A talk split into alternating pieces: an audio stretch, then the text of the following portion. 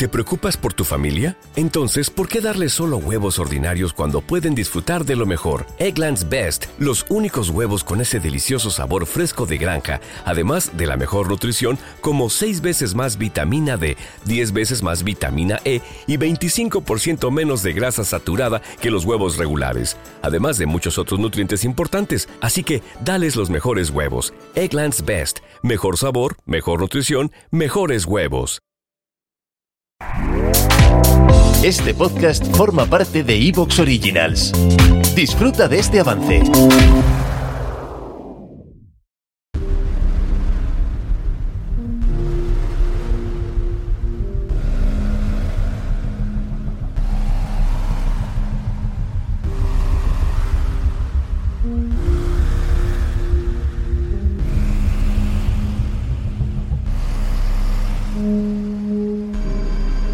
Siempre es un motivo de alegría comprobar que a los buenos amigos les va bien, prosperan y hacen las cosas que les gusta. Lo digo porque hace algún tiempo nos visitó Federico Supervielle, que es marino de guerra, es oficial de la Marina Española, y nos dio una charla interesantísima sobre piratería contemporánea, sobre lo que ocurre en las costas del Océano Índico, con motivo de la publicación de su primera novela. Bueno, pues ha pasado el tiempo, no tanto tiempo, y Federico vuelve, Federico regresa para presentarnos su cuarta novela. E insisto, no hace tanto tiempo, eso es aprovechar muy bien el tiempo de cada uno. Federico, bienvenido de nuevo a Días Extraños. Muy buenas tardes y encantado de estar aquí. La verdad que eh, tengo muy buen recuerdo de última visita y es un placer estar otra vez por, por estos lares. Muchas gracias por la invitación. Oye, como fan te pregunto, ¿la tripulación del Albatros sigue dando guerra, que es la protagonista de tus anteriores novelas? Pues la mayoría sí, mantenemos ahí el núcleo duro y como tienen buena acogida, parece que a los lectores les gustan, pues por ahora los mantenemos unidos. Pero bueno, eh, los estamos poniendo cada vez en situaciones más peliagudas, a ver si somos capaces de salvarlos a todos. Bueno, no me hagas como en Juego de Tronos, que los fans se llevaban unos disgustos cada vez que moría un personaje principal de la trama, aquí no, ¿no? Bueno, pero eso era, eso era mi, mi, polo opuesto, casi. Yo todavía no he matado a ninguno de los principales protagonistas. Bueno, Juego de Tronos casi es mi antítesis. Bueno, tus novelas suelen estar centradas en temas de actualidad, temas navales de actualidad, y esta no lo es menos, porque se titula El submarino del narco. Y bueno, los narcos submarinos precisamente es un tema de muchísima actualidad porque todo parece indicar y surgen informes prácticamente todos los meses de que los narcotraficantes se están fabricando sus pequeñas flotas de este tipo de embarcaciones en astilleros clandestinos. Sí, efectivamente. Eh, puede, o sea, yo creo que la idea que tiene casi todo el mundo es que los submarinos son una cosa que está, pues, un coto privado de caza de las marinas de guerra y ni siquiera de todas. Pero, pero llevamos ya varios años, casi podríamos decir décadas, eh, viendo cada vez más narcos submarinos. Eh, y los hay muy, muy sencillos pero hay eh, auténticos eh, en fin, ingenios espectaculares que, darían la impresión de que no están al alcance de cualquiera y sin embargo estas grandes organizaciones del narcotráfico han sido capaces de ponerlos en el agua. Y ya digo, los hay, hay narcos submarinos que los llamamos narcos submarinos, realmente son semisumergibles, es decir, no, no van permanentemente debajo del agua pero sí que se han encontrado y, se sabe que existen eh, auténticos submarinos que se utilizan para transportar droga y algunos de tamaños muy considerables. Y oye, construir, construir una nave de este tipo mm, supongo que requiere una sofisticación técnica, unos eh, conocimientos y una cantidad de dinero importante, ¿no?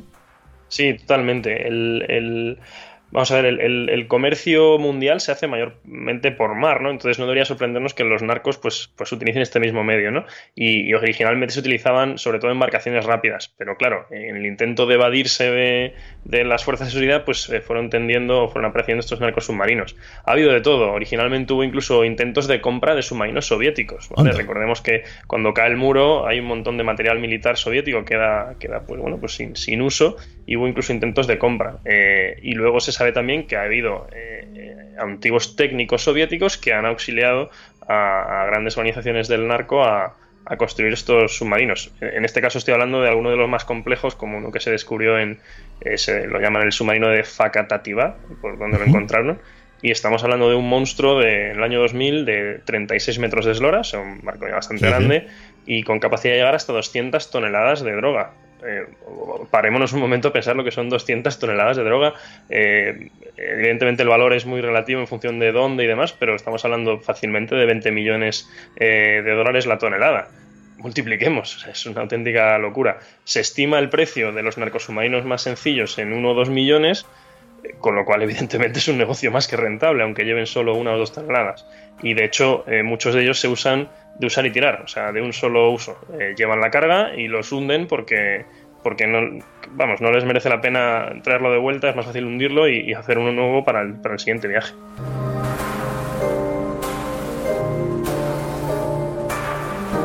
Dónde se construyen estas cosas? Porque no creo que en los astilleros oficiales. no, supongo que no. Eh, se están utilizando sobre todo en, la costa del Pacífico, en la costa americana del Pacífico, eh, y se estima que gran parte, bueno, se, estima, se sabe que una importante, creo que alrededor del 80% de la mercancía, en este caso de la droga, que va de la zona andina, digamos, hacia, hacia sobre todo Estados Unidos, que es el gran consumidor final, eh, el 80%, como decía, va por mar. Y de ese 80, dentro de eso, un 30 aproximadamente se cree que van narcos submarinos. La gran mayoría eh, sale de Colombia. la zona de Colombia que da al Pacífico está eh, repleta de manglares y eh, tiene una, es una zona muy, muy fluvial, muy fluvial, perdón, estamos hablando de, de 1500 ríos, riachuelos, etcétera. Entonces, los submarinos se construyen en esos manglares, esas junglas, en los talleres eh, que se montan allí, tapa, ocultos pues de, ojos eh, que los busquen, y por los ríos se bajan hasta el mar y de ahí a su recorrido. Pero también esta es lo más común, pero también se han hecho por el otro lado. Y de hecho, llegó aquí a España hace, creo que hace ya cerca de dos años, eh, uno de estos aparatos, uno además bastante grande, llegó a, la provincia de Pontevedra. Eh, sí, sí, ojo al viaje desde Brasil, pero es que además desde Brasil no salió de la costa, sino que se sabe que eh, recorrió, creo que no sé si eran mil kilómetros Amazonas abajo para llegar al mar y luego ya el salto desde Brasil hasta el norte de España. O sea que como estamos viendo, en fin, son ingenios artesanales, pero, pero ojo a la capacidad que hay detrás de, estos, de estos trastos. Pues sí, porque autonomía como para cruzar un océano, eso ya estamos hablando de palabras mayores. Me hablabas de diferentes eh, tipologías, de diferentes tipos, eh, sumergibles.